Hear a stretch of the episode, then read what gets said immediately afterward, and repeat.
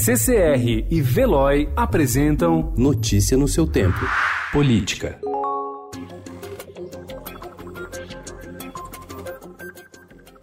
Um youtuber infanto-juvenil, um cantor de rap e uma chefe de cozinha argentina lideram a aguerrida bancada de oposição ao presidente Jair Bolsonaro e a seus filhos nas redes sociais. Felipe Neto, dos programas de humor para crianças, Marcelo D2, das músicas sobre violência contra jovens nos subúrbios, e Paola Carosella transitam com desenvoltura nas discussões políticas dessas mídias e ganharam ainda mais adeptos no primeiro ano de mandato de Bolsonaro. Levantamentos feitos por empresas Empresas que analisam plataformas como Twitter e Facebook indicam que influenciadores digitais como eles não apenas conseguem rivalizar com o bolsonarismo, como são hoje a maior força contrária ao governo nas redes, ultrapassando até mesmo políticos tradicionais.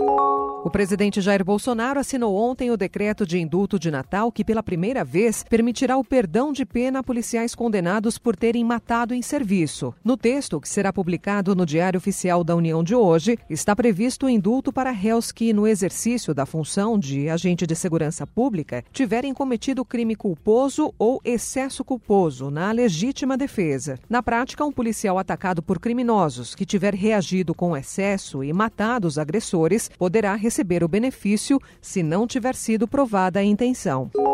Lava Jato Rio denuncia empresários de ônibus. Jacob Barata Filho, conhecido como Rei do Ônibus, José Carlos Lavouras e João Augusto Monteiro, e o perito judicial Charles Fonseca William são acusados pelos crimes de corrupção ativa, corrupção passiva, lavagem de dinheiro e organização criminosa. Segundo a Procuradoria, os empresários do setor de transportes do estado do Rio de Janeiro teriam pago de maio de 2012 a maio de 2015 quase 5 milhões de dólares ao perito em troca de laudos favoráveis. Notícia no seu tempo. Oferecimento de Veloy e CCR.